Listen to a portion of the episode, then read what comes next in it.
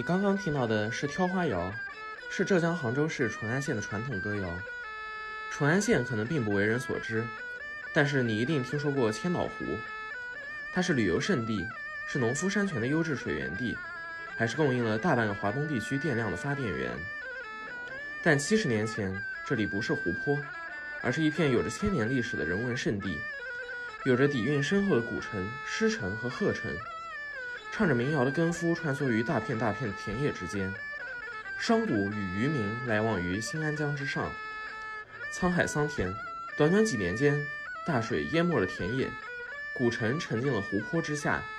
淳安儿女散落在了全国各地，一座壮大的水库应运而生。在这背后，曾经发生了一段鲜为人知的历史。新安江水电站兴建于1956年。竣工于一九六零年，舍小家为大家，这是在水库建立阶段最广为流传的一句口号。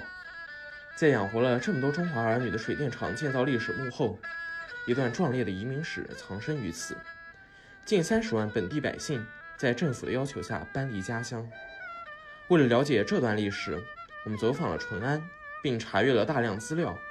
收集到了九个形形色色的人的故事。从他们的故事中，我们看到了一群不向生活低头的人，他们从苦难中来，活出了坚韧和潇洒。老高坡啊，日收年日两平上。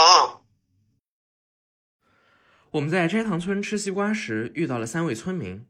分别是于爷爷、于奶奶和方奶奶，他们都是原淳安县斋堂村人，也都亲身经历过新安江大移民。于爷爷八十多岁了。当年建水坝的时候只有二十多岁，他参与了水坝的建设。他笑着说：“当时条件非常艰苦，他们都只能吃玉米，还吃不饱。”方奶奶现在七十多岁，当年移民的时候只有十岁。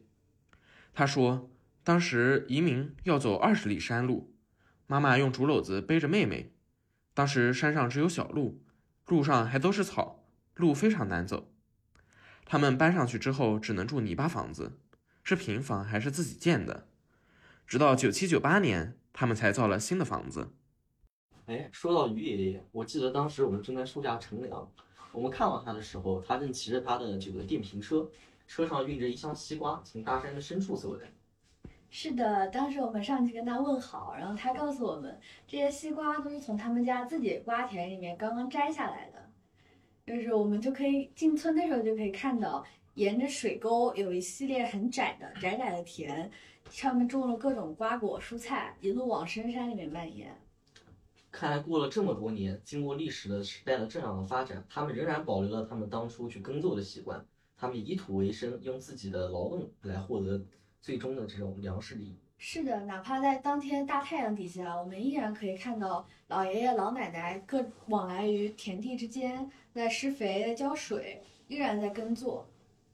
那天我记得我还观察到，我们一进村子就看到了各种招牌，上面写着什么什么民宿，他们都有自己各自的特色。所以我想，他们现在是不是已经开始发展了一种新型的经济？随着时代的发展，他们的经济模式是不是在朝着商业化继续进行？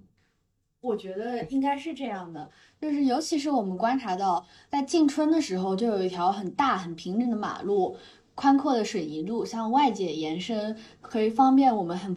可以方便我们很便利的就开车进入到这个村子里面。哪怕在村子里面也修整了两条很平、很宽的大路，沿着村子两边向往里面发展，然后房屋就很整齐的排列在这两条道路边上。这个村子上面已经找到他们自己的招牌，比如说吊叶呀，比如说他们做的一个景观瀑布啊，就是两排的民宿和餐饮业都发展的非常欣欣向荣。所以说，他们现在真的已经把传统经济和现代化经济完美的结合起来了。他们并没有因为自己是处在大山深处的人而所以就与世隔绝，而是他们努力的去接触外界，去跟随外界的脚步，一起去发展新的经济。是的，我发现就是开民宿的很多都是家里面新一代的那代人，就是现在四十几岁，而老一辈的爷爷奶奶则是在经历过当年的时代之后，仍然保留了他们耕种的习惯，把这作为他们生活方式中的一种。哎，我记得后来你好像还采访了于爷爷，我们好像跟随他去到了他的村庄里的公共食堂，你还记得那里发生了什么吗？我们在公共食堂遇到了，哦，我们在公共食堂遇到了四到五位老人，都是非常可爱的。就是我印象特别深刻是其中一位方奶奶，就是那位，呃，移民的时候大概十多岁的方奶奶，我们跟她发展了一段由西瓜分享而得来的友谊。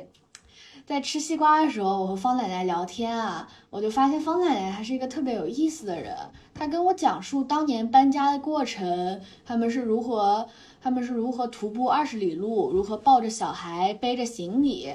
还自己建造房屋，自己开垦田地。当年这段日子是真的真的很苦啊！你想一想，就是我们现在的人，哪怕要。哪怕要在城里面散个步，或者说骑个车，那都累得不要不要的。他们当年可是穿着草鞋在山里面爬山徒步二十里，还要背着很重很重的行李，他们全副的家当。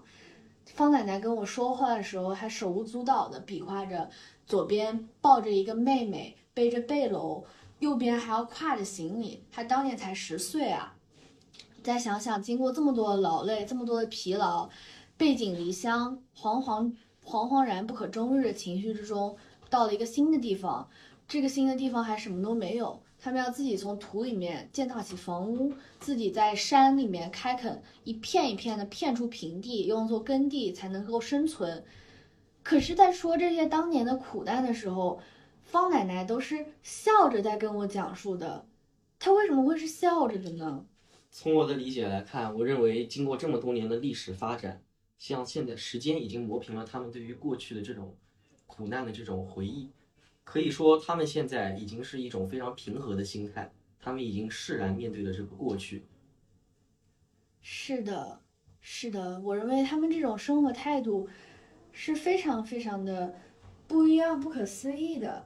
当年背井离乡的痛，现在他们的祖坟还淹在水的下面，但是他们从来就没有。被困在苦难里面，你知道吗？有的时候人面对一个困难，他们走不出来的时候，就像是掉在坑里面，就是无论如何都无法自我开解，只能终日躺在坑底流眼泪。可他们不是的，他们掉在一个坑里面之后，第一时间并不是伤悲春秋，并不是怨天尤人，而是说用自己的手去挖出一台阶梯，爬出这个坑，勇敢的面对生活。就是我觉得他们现在。已经经历这么多的这一代人，他们依旧能够平静地笑出来，向我们这些后代、这些小孩讲述当年的故事，并且可以有尊严的，仍然保留着人性的真善美，愿意向我们分享西瓜，愿意邀请我们热情的留我们留下来吃饭，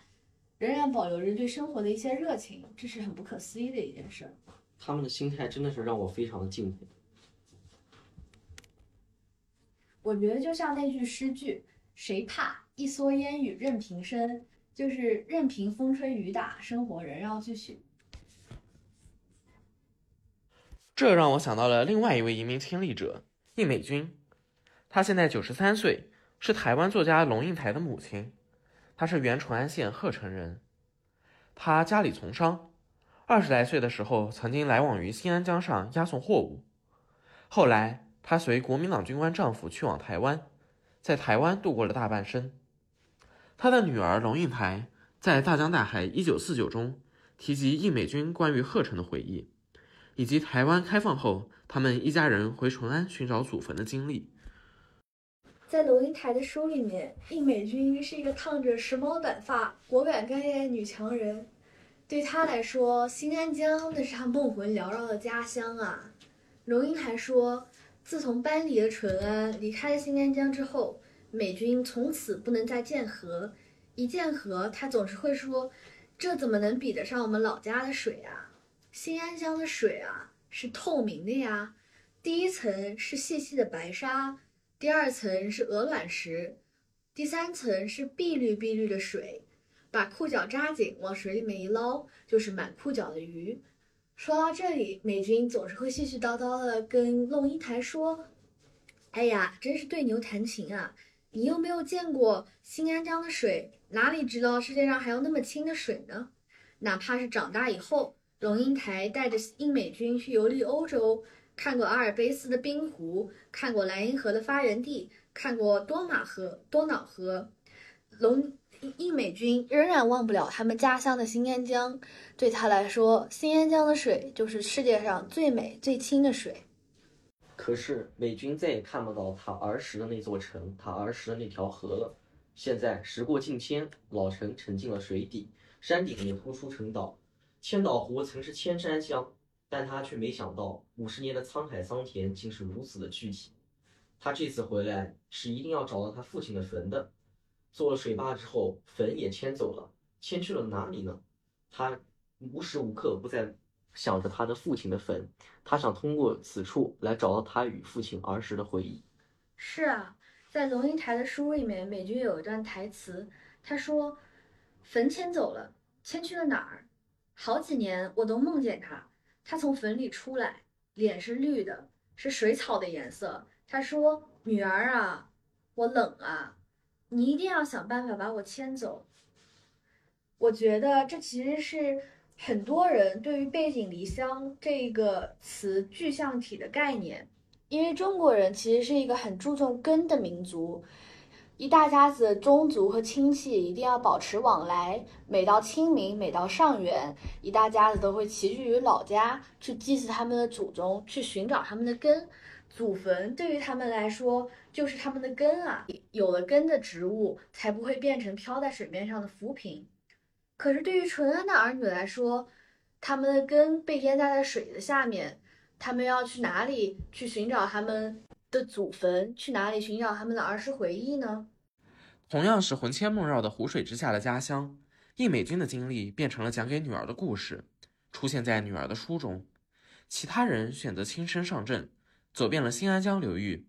以他们的纸笔书写新安江移民共同的回忆，用自己的方式寻找新安江移民共同的根。回首向来相识之。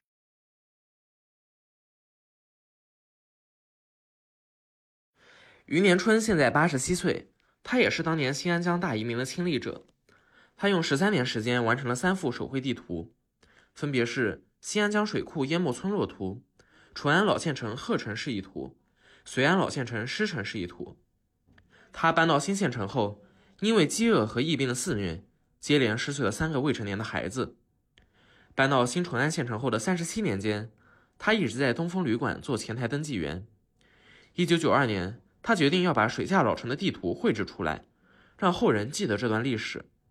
所以，他在一九九六年退休之后，便开始搜集资料、学习绘画，自费跑到安徽、江西等地调查，连续走访了六百多户淳安县城的移民，记下一千三百多个移民的名字，在图书馆抄藏书。鹤城地图在译稿二十四次，狮城地图在译稿十五次之后，终于完成。余年春手绘的淳安古城图，被龙应台称为“新安上河图”。这些地图也被收入《淳安县志》和狮城博物馆。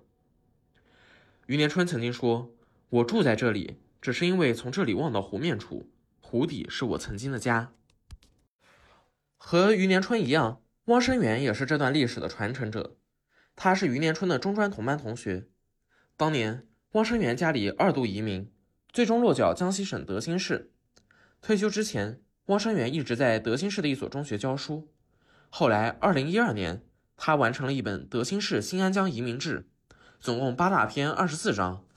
在这本书中，他回顾了家乡的情况，介绍新家德兴，讲述移民过程，记录移民信息。在书中，他介绍了淳安当地的土话，淳安众多小吃的做法，将淳安人过年时要晒盐猪、吃酥油、做蜜糖、做包炉果、唱大戏、拜贺庙等风俗记录得非常详细。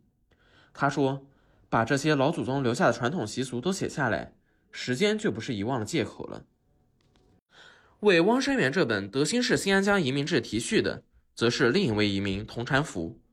他现年七十八岁，是原浙江省民政厅副厅长。他曾著《新安江大移民迟到五十年的报告》。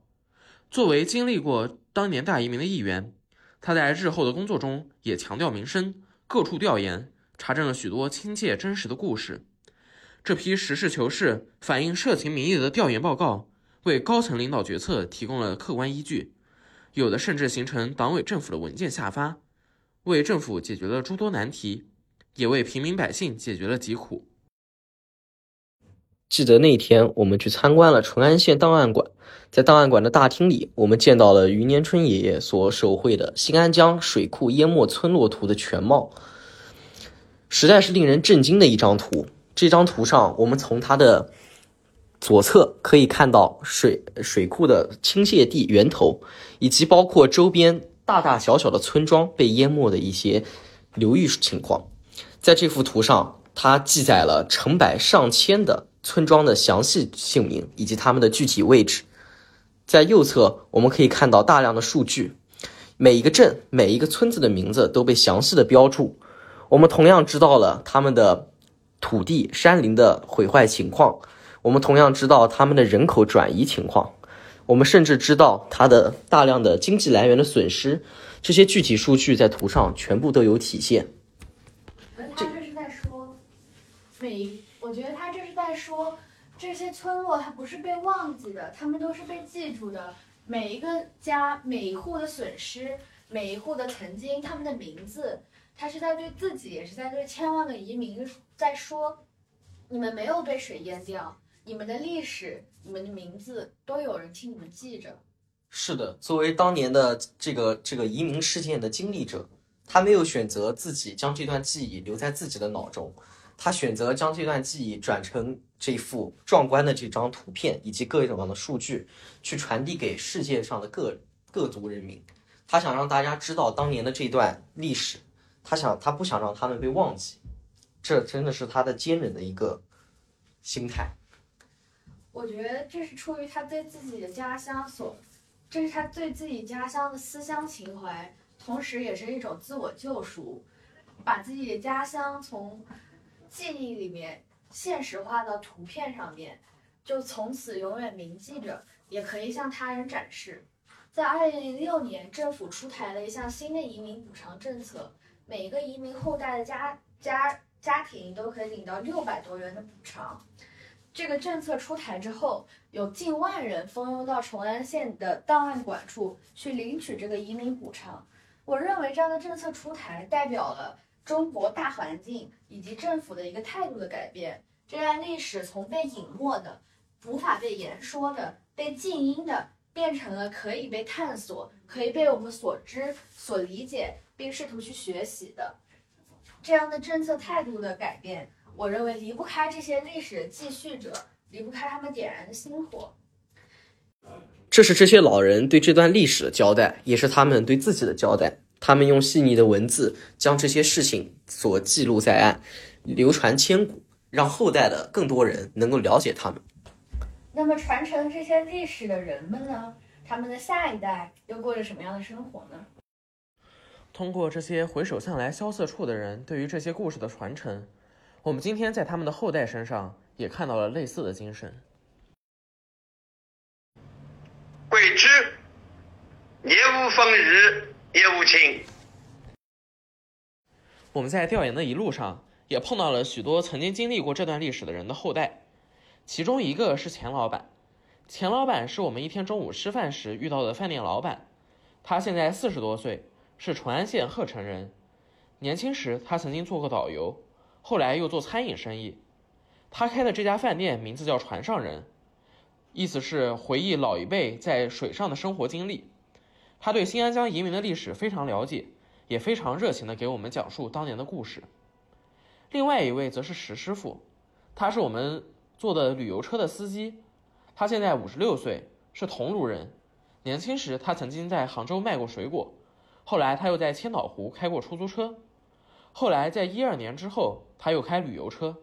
他对整体新安江水库的项目非常熟悉，对于移民的历史也有很多了解。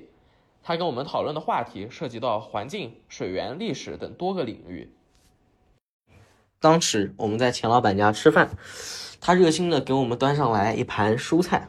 并主动跟我们开玩笑说：“你们谁能猜出来这道菜是什么，我们可以给你免单。”后来，在我们吃完后，我们还主动下楼采访了这位老板。在谈谈论的过程中，他不止一次的表达出，我们就像是他，他看到我们，就像看到了他青春的模样，那种朝气，那种对于青春的回忆。他热情的给我们讲述他小时候的移民经历，热情的告诉我们他的个人的工作履历。我们了解到他的这一生一一辈子都是生活在这片区域，他干过很多工作，每一样都是他自己的去努力去创业。但是他从来没有离开过这片地方，想必他对这片地方也有了一种极强的归属感。这是他从小生活的地方，他绝对不想离开这里。嗯，是啊，当时老板给我们端上那盘菜，令我印象非常的深刻，因为他那个菜的原料非常特殊，我们当时没有一个人猜出来到底是用什么蔬菜去做的。后来老板给我们揭晓了答案，那是桑叶。想必很多人都没有吃过桑叶，我都从来不知道，用来喂给蚕宝宝、用来养蚕的桑叶，居然是可以作为人类的食物来炒来吃的。他跟我们说，他小时候穷啊、苦啊，都住在山上，没有田地，很多人就吃这样的桑叶，吃类似的树皮用来充饥。他还给我们讲过，他在以前的时候啊，很喜欢潜水运动，曾经潜到水下面去看过狮城。狮城的建筑都保留的很完好。他跟我们回忆说，他曾经在房屋里面看到了一口大锅。当年的移民走的是匆忙啊，很多家具啊，很多重要的东西锅都没有带走，甚至有的时候水淹到家门口了才知道，就是需要搬家，急匆匆的挑上担子就走了，都没有很好，没有办法很好的安排，也没有办法去想要带什么，只能匆匆的和家乡告别。呃，不知道你还记不记得，在我们跟他聊天的时候，我始终看到他的脸上洋溢出的笑容，以及说话时的那种自信与坚定，仿佛他陪伴着家乡的这一段旅程中，他见到了自己从小生活的地方的迅速的发展，他真的感觉到自己非常自豪，作为这个家乡的一份子。是啊，从上一代到这一代，我他们两代人都经历着我们所无法想象的苦难，可他们没有一个人是被打折了腰的。他们活得热情洋溢、善良，而且快乐，这是活出了生活最好的样子。是的，说到这个，我还想起了一直带路我我们的司机，你还记得关于他的一些采访的事情吗？是的，我们的司司机也是一个非常健谈的人，而且不知道是因为他对这个地方很熟，一直在这边做旅游的生意，他对新安江水库的整个整体格局啊、遇水啊、环境啊都很熟。司机他的家乡是桐庐。他跟我们回忆说，小时候桐庐附近也有来自水库的移民，但是对他来说，就是移民没有对他生活造成什么影响。他跟我们回忆说，那些水库来的移民都融入进了当地农村的生活，按照他们的生活方式赚工分、分粮、分钱，努力工作，努力生活。是的，我还记得司机曾经还干过非常多的工作。但是他也没有离开过这片他从小生活的这片土地，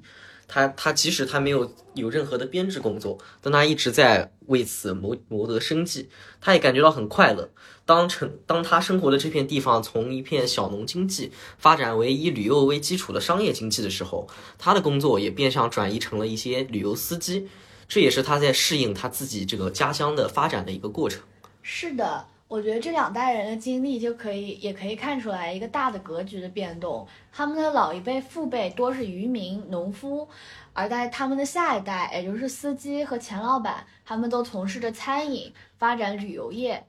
这就是一个从小农经济到社会到商业经济的一个转变。做这次实地考察项目有什么样的感受啊？嗯，我觉得就是。整体来说，采访的过程还是非常困难的。第一个就是我本人比较社交恐惧症，然后第二个就是，就算我成功克服了社交恐惧症去做这个采访，呃，被采访人说的话，有的时候我们可能听不懂，有一些理解的问题，所以整体来讲，这个采访过程是非常难的。呃，对于我的想法呢，其实就是我认为这些采访的这些对象，他们的表情真的超出了我的预期。本来我以为在这样的大移民的背背景历史下，他们可能会变得比较匕首，但是在我们采访过程中，我们可以看出他们对于生活是非常乐观、非常积极的，他们也很乐意与我们分享他们自己的故事。是啊，我觉得这次采访就是一个。一个共同前进的过程，就像我们小组从社死的不敢在水库面前拦游客做采访，到后面在村子里面追着卖西瓜的老伯进他的家里，也像是我们从对这个历史的了解，从泛泛的官方资料到真正的深入亲历者的身边去了解他们当时的故事。感谢大家的收听。做采访人嗯基本上很相当热情，嗯就是他会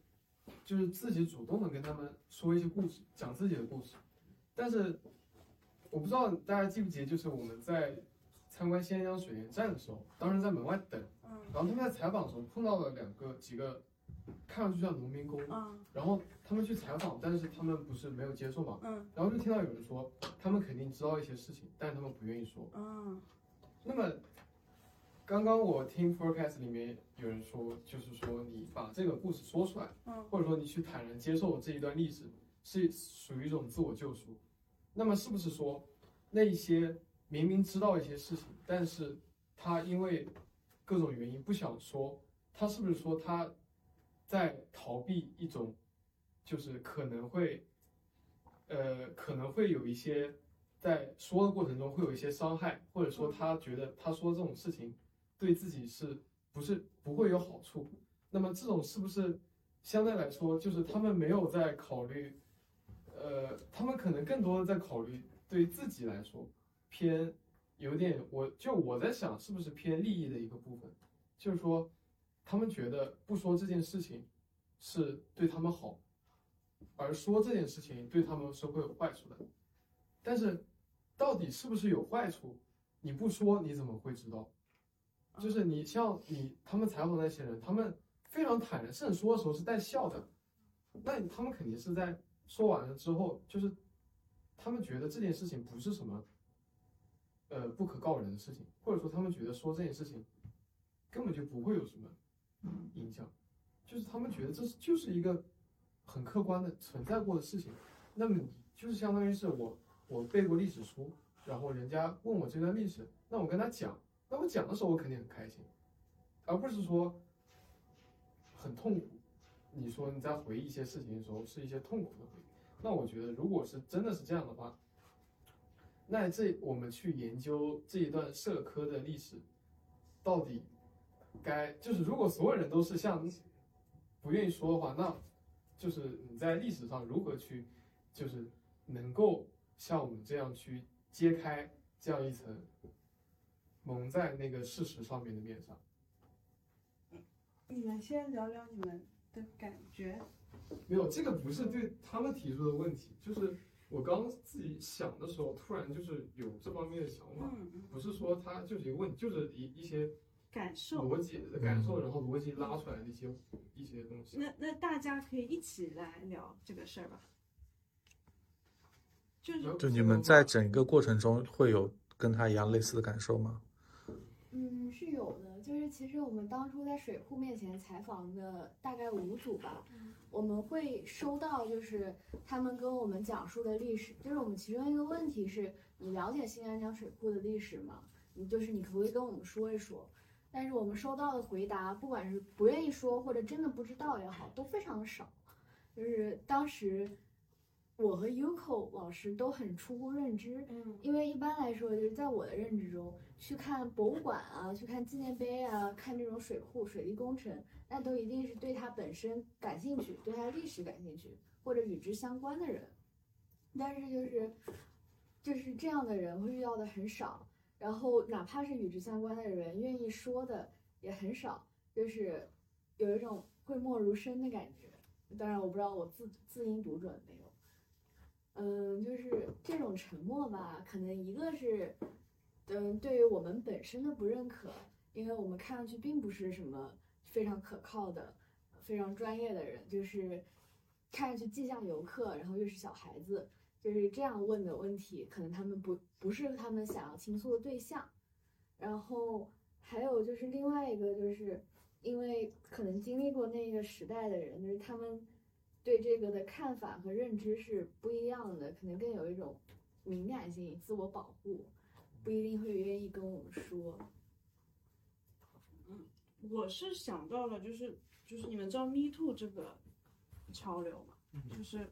我觉得我们每个时代它是有时代的节奏和时代的记忆，甚至一些时代的旋律的。然后像有些人说的这个事情，呃，我觉得从心就集体心理的状态来讲，肯定很多人没有过去，就很多人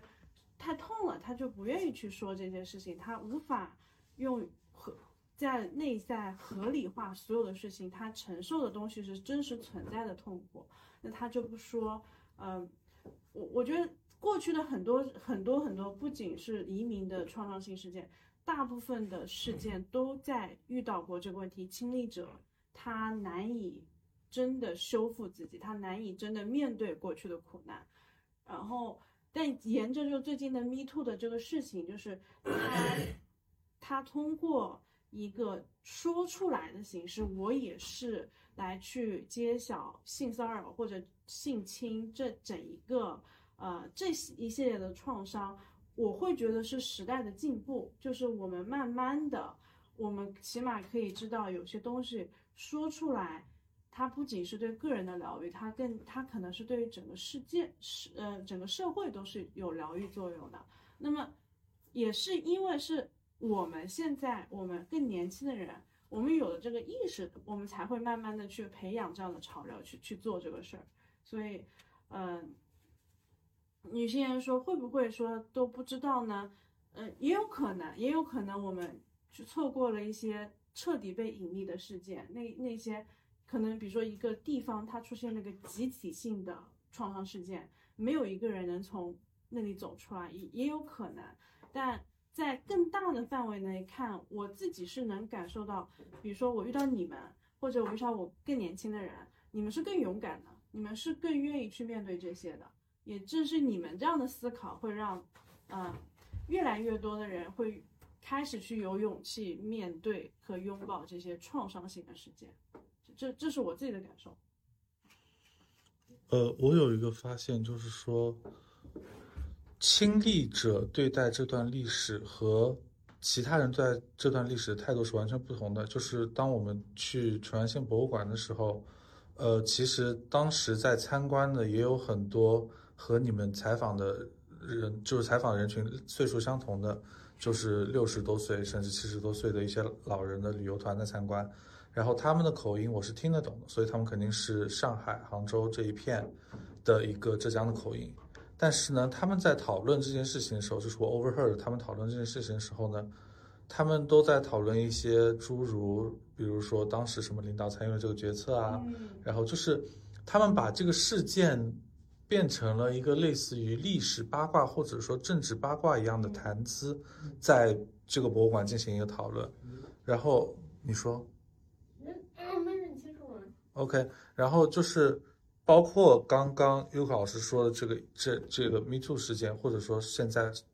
我们能够看到很多政治事件的网上的舆论，其实是分，就是大家的态度是分得很明，很不同的。嗯，就是有一些人是在非常积极参与这个事件，就是为了一些不公平，为了一些东西在发生，而有些人他们。意识到了这个事件，但是他们依然是选择站在了旁观者的角度去进行一些娱乐化的，对，就是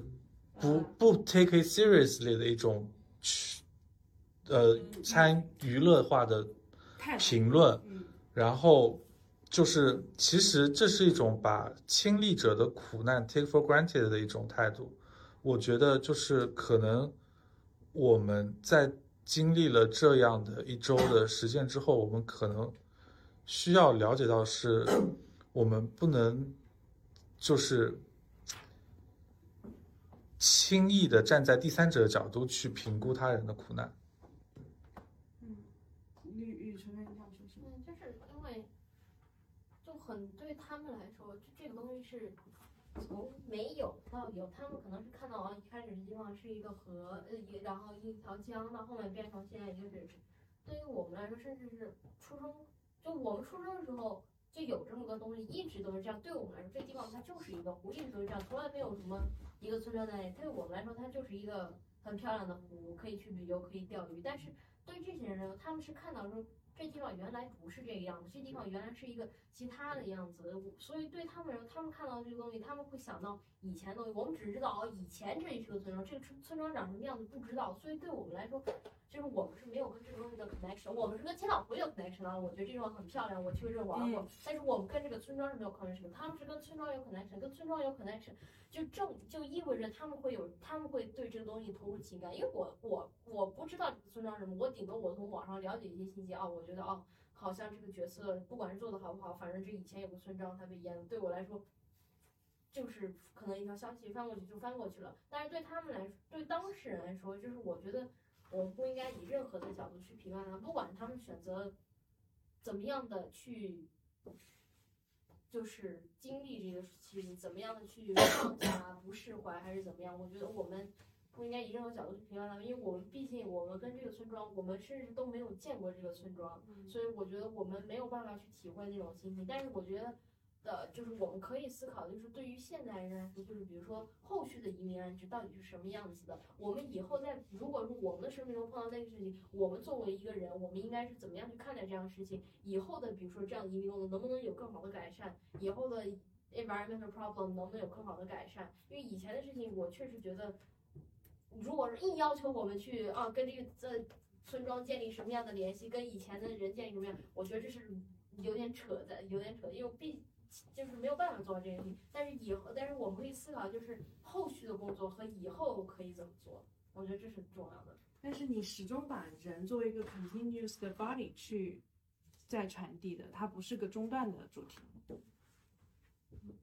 Great, great, great.